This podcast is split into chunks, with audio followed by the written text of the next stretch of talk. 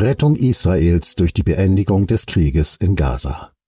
Von Jeffrey D. Sachs.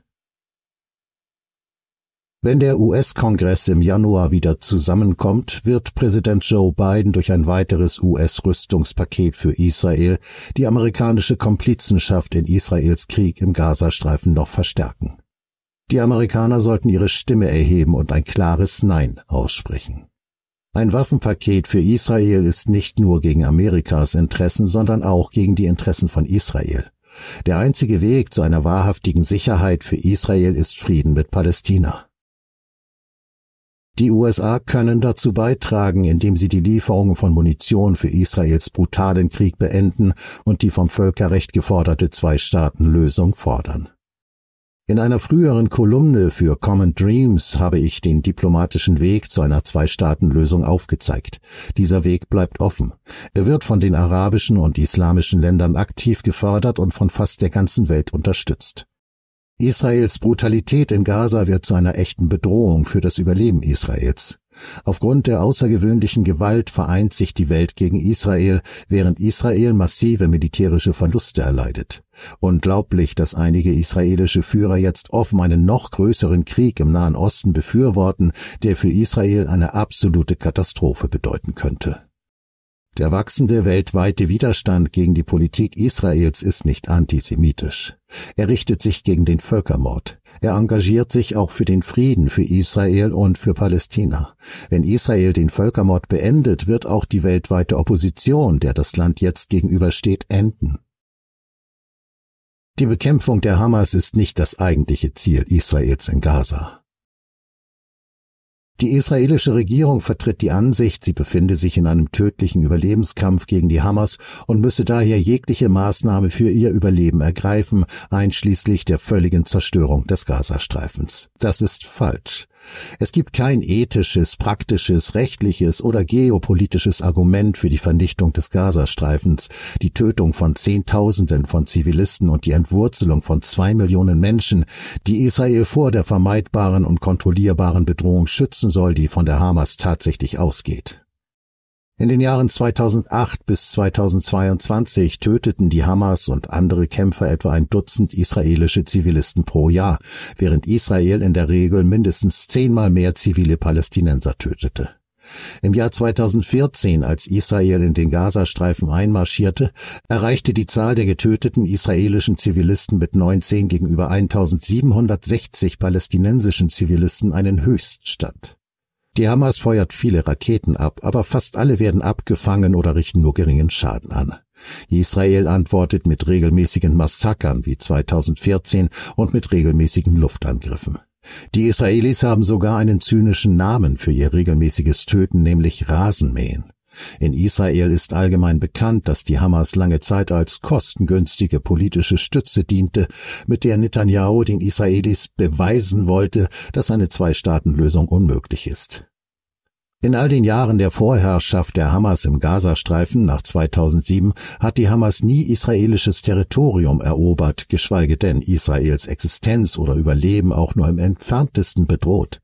Sie sind dazu schlichtweg nicht in der Lage, selbst wenn sie es wollten. Die Hamas hat etwa 30.000 Kämpfer verglichen mit mehr als 600.000 aktiven und Reserveangehörigen der israelischen Streitkräfte.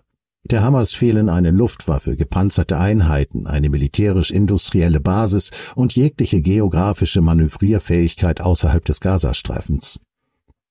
Am 7. Oktober führten Hamas-Kämpfer einen Überraschungsangriff auf Israel durch, der an diesem schrecklichen Tag währte. Dies war nicht Ausdruck einer neuen Übermacht der Hamas, sondern eines schockierenden Versagens der israelischen Sicherheitskräfte. Die israelische Führung hatte umfangreiche Warnungen vor einem bevorstehenden Hamas-Angriff ignoriert und die Grenze zwischen dem Gazastreifen und Israel unerklärlicherweise stark unterbesetzt gelassen. Noch erstaunlicher ist, dass dies nur wenige Tage nach der Erstürmung der Al-Aqsa-Moschee, einer der heiligsten Städten des Islam, durch israelische Extremisten geschah. Die Hamas nutzte Israels erstaunliche Sicherheitslücke aus, indem sie die Grenze in einem Angriff durchbrach, der zum Tod von etwa 1100 israelischen Zivilisten und zur Geiselnahme von 240 Personen durch die Hamas führte, wobei eine unbekannte Zahl der israelischen Zivilisten an diesem Tag durch israelische Luftangriffe und Kreuzfeuer beim Gegenangriff der israelischen Streitkräfte getötet wurde. Durch die Wiederbefestigung der Grenze zum Gazastreifen hat Israel weitere Bodenangriffe der Hamas verhindert. Die Vernichtung des Gazastreifens wurde von Netanyahu nicht zum Schutze Israels vor der Hamas angeordnet, sondern um den Gazastreifen unbewohnbar zu machen und damit seine seit langem bestehende Absicht zu erfüllen, das Gebiet dauerhaft unter israelische Herrschaft zu stellen. Netanyahu profitiert zusätzlich, da er sich trotz seiner anderen schweren Fehler an die Macht klammert. Das grundlegende Ziel der israelischen Regierung ist die Festigung ihrer totalen Kontrolle über Groß-Israel, das heißt über das gesamte Land vom Jordan bis zum Mittelmeer. Mit dem Einmarsch in den Gazastreifen will sie die Bevölkerung aus dem Gebiet vertreiben. Am 10. Oktober erklärte der israelische Verteidigungsminister Joachim Galland, der Gazastreifen wird niemals wieder derselbe sein wie zuvor. Wir werden alles beseitigen. Kürzlich sprach Netanyahu von einer freiwilligen Migration der Bevölkerung des Gazastreifens. Freiwillig, das heißt, nachdem der Gazastreifen in Schutt und Asche gelegt wurde und die Bewohner aufgefordert wurden, das Gebiet zu verlassen. Der Bürgermeister von Metula, David Azuli, erklärte, dass der gesamte Gazastreifen geräumt werden muss, plattgemacht, genau wie in Auschwitz. Er soll als Museum dienen, damit die ganze Welt erfährt, wozu Israel fähig ist. Die ganze Welt soll sehen, dass sich niemand im Gazastreifen aufhält, denn der 7. Oktober war gewissermaßen ein zweiter Holocaust. Zitat Ende. Später stellte er klar, dass er die Bevölkerung des Gazastreifens umgesiedelt und nicht ermordet sehen möchte. Vor kurzem forderte Finanzminister Bezalel Smotrich, ein erklärter Faschist, dass die Bevölkerung des Gazastreifens von derzeit mehr als zwei Millionen auf 100.000 bis 200.000 reduziert werden sollte. Israel beabsichtigte von Anfang an, die Bewohner des Gazastreifens nach Ägypten zu drängen, aber Ägypten weigerte sich beharrlich, sich an einer ethnischen Säuberung zu beteiligen. In den 1970er Jahren war die Beherrschung Palästinas mit dem Ziel, Groß-Israel als jüdischen Staat zu schaffen, eine Randüberzeugung. Heute bestimmt es die israelische Politik, was zum Teil auf das enorme politische Gewicht hunderttausender israelischer Siedler im besetzten Westjordanland und in Ostjerusalem zurückzuführen ist. Groß-Israel, definiert als die Grenzen Israels aus der Zeit vor dem 1967er Krieg sowie der Gazastreifen, das Westjordanland und Ostjerusalem, beherbergt etwa sieben Millionen Juden und sieben Millionen palästinensische Muslime und palästinensische Christen. Israel kann Groß-Israel nur regieren, wenn es sieben Millionen Palästinenser beherrscht oder sie durch Krieg, Gewalt und extreme Diskriminierung aus ihren Häusern vertreibt. Das Streben nach Groß-Israel führt in der Praxis dazu, dass Israel schwere Verbrechen gegen die Menschen in Palästina begeht.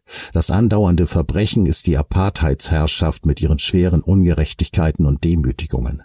Das schwerste Verbrechen ist die ethnische Säuberung, wie sie Israel in Gaza versucht. Es ist der Völkermord, der jede Woche Tausende von unschuldigen Zivilisten in Gaza tötet. Israels Hinwendung zum Extremismus. Das amerikanische Volk muss verstehen, dass die israelische Politik von Extremisten beherrscht wird, die religiöse Inbrunst mit mörderischer Gewalt gegen die Palästinenser verbinden.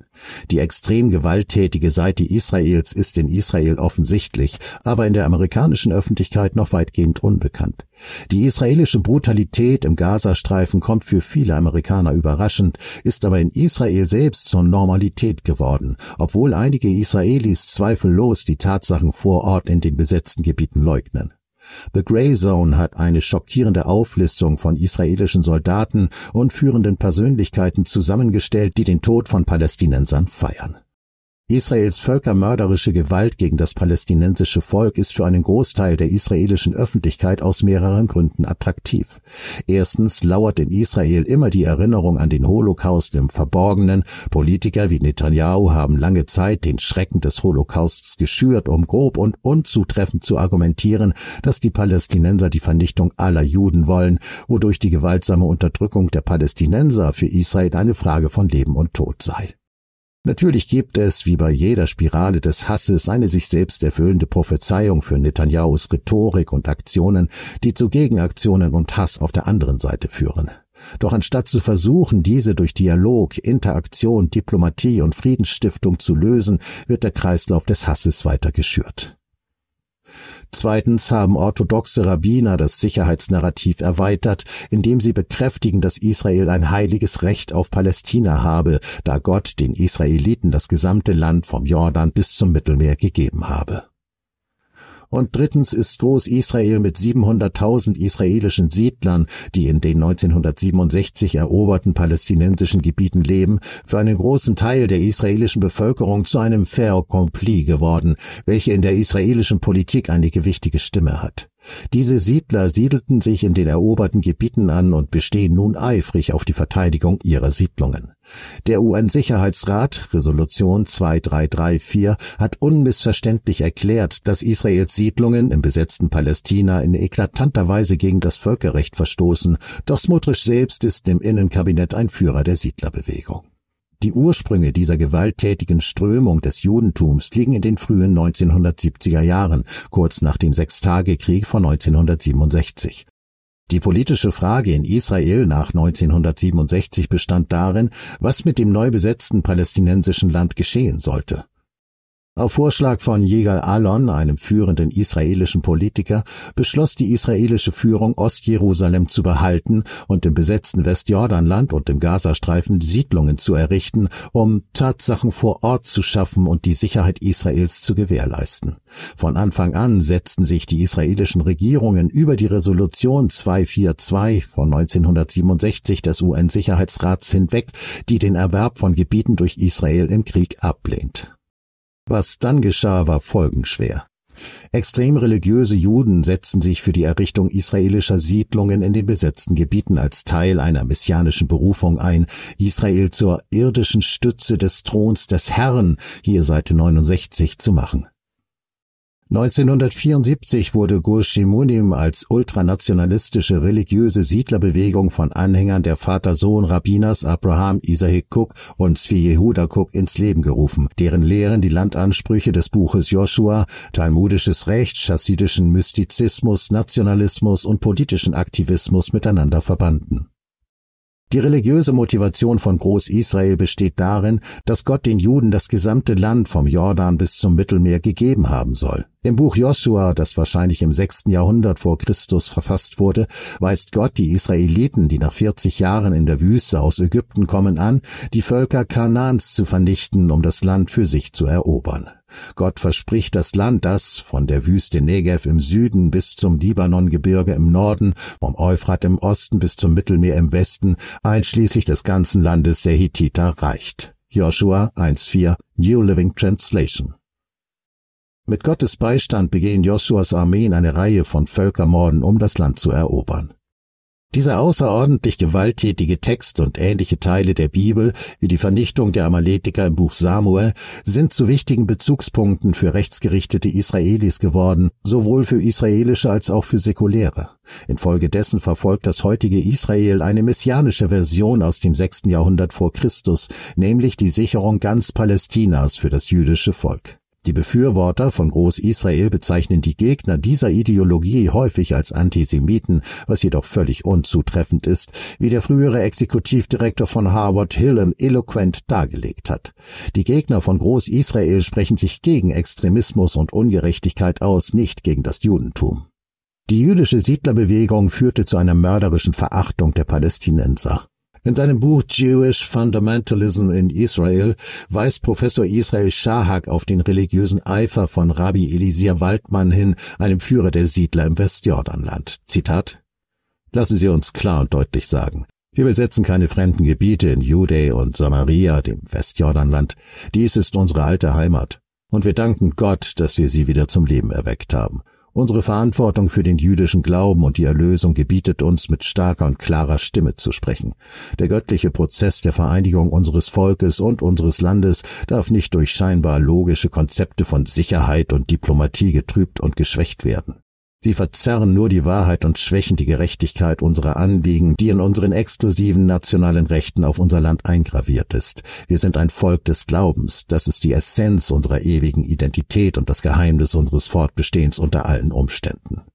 Zitat Ende 2002 In Jewish History, Jewish Religion, zweite Auflage 2008, zitiert Shahak den leitenden Kaplan des zentralen Regionalkommandos der israelischen Armee im Jahr 1973. Im Krieg, wenn unsere Streitkräfte den Feind stürmen, ist es ihnen erlaubt und durch die Halacha, jüdisches Gesetz sogar vorgeschrieben, auch gute palästinensische Zivilisten zu töten, das heißt Zivilisten, die angeblich gut sind. Seite 76. Die Taktik, Gewalt anzuwenden, um eine Massenflucht der Palästinenser zu provozieren, gehört seit den Anfängen Israels dazu. Am Vorabend der Unabhängigkeit Israels in den Jahren 1947 bis 8 setzten militante jüdische Gruppen Gewalt ein, um die Massenflucht hunderttausender Palästinenser zu provozieren. Ein schmutziger Prozess, der von den Palästinensern Nakba, arabisch für Katastrophe genannt wird. Netanyahus Regierung beabsichtigt, die Nakba im Gazakrieg zu wiederholen, indem sie die Bewohner des Gazastreifens zwingt, ins benachbarte Ägypten oder in andere Teile des arabischen Nahen Ostens zu fliehen. Doch anders als 1947-8 schaut die Welt in Echtzeit zu und ist empört über Israels unverhohlenen Versuch einer ethnischen Säuberung. Ägypten hat Israel und den USA unmissverständlich zu verstehen gegeben, dass es sich an Israels ethnischer Säuberung nicht beteiligen und eine Flucht von Flüchtlingen aus dem Gazastreifen nicht akzeptieren wird. Das Streben nach Groß-Israel ist zum Scheitern verurteilt. Israels Versuch, mit Gewalt ein Groß-Israel zu schaffen, wird scheitern. Die israelischen Verteidigungskräfte erleiden massive Verluste im brutalen urbanen Krieg in Gaza. Israel hat zwar mehr als 20.000 Menschen im Gazastreifen getötet, vor allem Frauen und Kinder, aber die Fähigkeit der Hamas, sich der israelischen Invasion zu widersetzen, wurde nicht zerstört. Die Führung der israelischen Streitkräfte erklärte, dass der Kampf gegen die Hamas noch viele Monate dauern wird, aber vermutlich wird der weltweite Widerstand bis dahin unüberwindbar sein. In ihrer Verzweiflung wollen israelische Führer wie Verteidigungsminister Benny Gantz den Krieg auf den Libanon und wahrscheinlich auch auf den Iran ausweiten. US-Hardliner wie der republikanische US-Senator Lindsey Graham aus South Carolina haben sich pflichtbewusst und vorhersehbar zu Wort gemeldet und einen Krieg der USA gegen den Iran gefordert.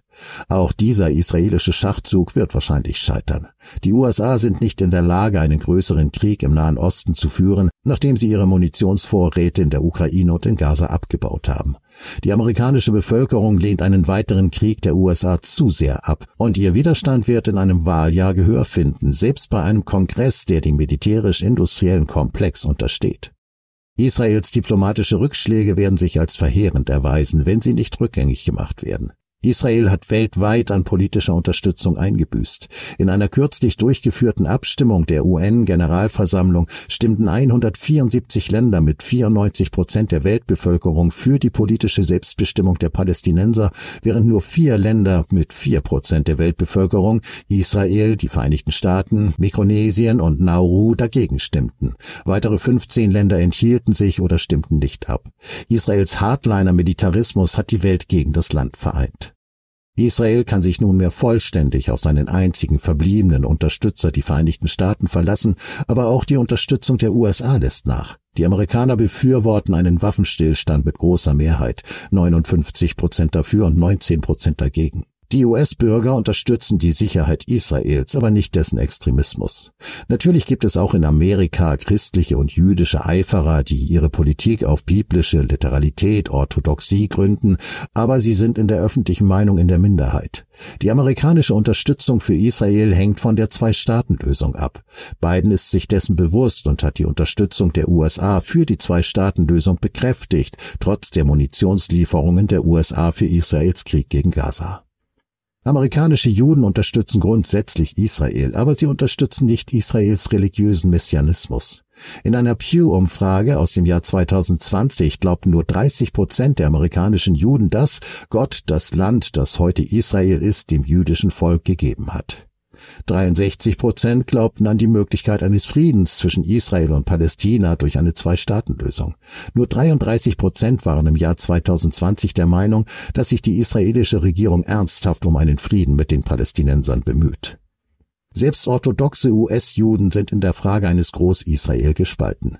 Einige orthodoxe jüdische Gemeinschaften wie Chabad glauben an das biblisch motivierte Groß-Israel, während andere wie die Satmar-Gemeinschaft, auch bekannt als Netorei Kata, Antizionisten und ausgesprochene Kritiker von Israels Krieg gegen das palästinensische Volk sind und erklären, das Judentum sei eine Religion und kein Nationalitätenkonzept. Die Satmar-Gemeinschaft glaubt, dass die Wiederbelebung des jüdischen Heimatlandes Gottes Zeitplan folgen muss und nicht einer zionistischen Zeitspanne. Die Unterstützung des israelischen Extremismus liegt nicht in Amerikas Interesse. Die USA liefern die Munition für den brutalen Krieg Israels. Diese Komplizenschaft hat zu einer Anklage durch palästinensische Kläger geführt, die der US-Regierung Verstöße gegen die Völkermordkonvention vorwerfen. Als Teil dieser juristischen Bemühungen hat das in den USA ansässige Center for Constitutional Rights die völkermörderischen Äußerungen der israelischen Führer methodisch und innerhalb des schriftlichen Textes verlinkt dokumentiert. Den USA droht zudem eine schwere und kostspielige diplomatische Isolierung, da sie Israels unvertretbare Aktionen verteidigen. Bei den jüngsten Abstimmungen im UN-Sicherheitsrat und in der UN-Vollversammlung waren die USA beinahe die einzigen, die Israels extrem gewalttätiges und ungerechtes Vorgehen unterstützten. Dies schadet den USA in zahlreichen anderen Bereichen der Außenpolitik und der Weltwirtschaft. Der US-Bundeshaushalt wird auch durch die Militärausgaben enorm belastet, die im Jahr 2024 insgesamt rund 1,5 Billionen Dollar erreichen werden. Die amerikanische Bevölkerung hat genug von den ausufernden Militärausgaben, die maßgeblich dazu beigetragen haben, dass die Staatsverschuldung von rund 35 Prozent des Bruttoinlandsprodukts im Jahr 2000 auf heute rund 100 Prozent des Bruttoinlandsprodukts angestiegen ist. Angesichts der steigenden Schulden und des Anstiegs der Zinssätze für Hypotheken und Verbraucherkredite wehrt sich die Öffentlichkeit gegen Bidens Forderungen nach weiteren Defizitausgaben zur Finanzierung der Kriege in der Ukraine und im Gazastreifen und lehnt einen umfassenderen Krieg im Nahen Osten lautstark ab, insbesondere einen, der die USA in direkte Kampfhandlungen verwickeln würde. Natürlich scheint die offene Unterstützung der USA für Israel in der amerikanischen Politik unaufhaltsam zu sein. Die Israel-Lobby, eine mächtige Konstellation aus israelischen Politikern und wohlhabenden Amerikanern, spielte eine entscheidende Rolle beim Aufbau dieser starken Unterstützung. Die Israel-Lobby spendete im Wahlzyklus des Kongresses 2022 30 Millionen Dollar an Wahlkampfspenden und wird im Jahr 2024 noch weitaus mehr zur Verfügung stellen. Doch die Lobby sieht sich mit dem wachsenden Widerstand der Öffentlichkeit gegen Israels Brutalität in Gaza konfrontiert.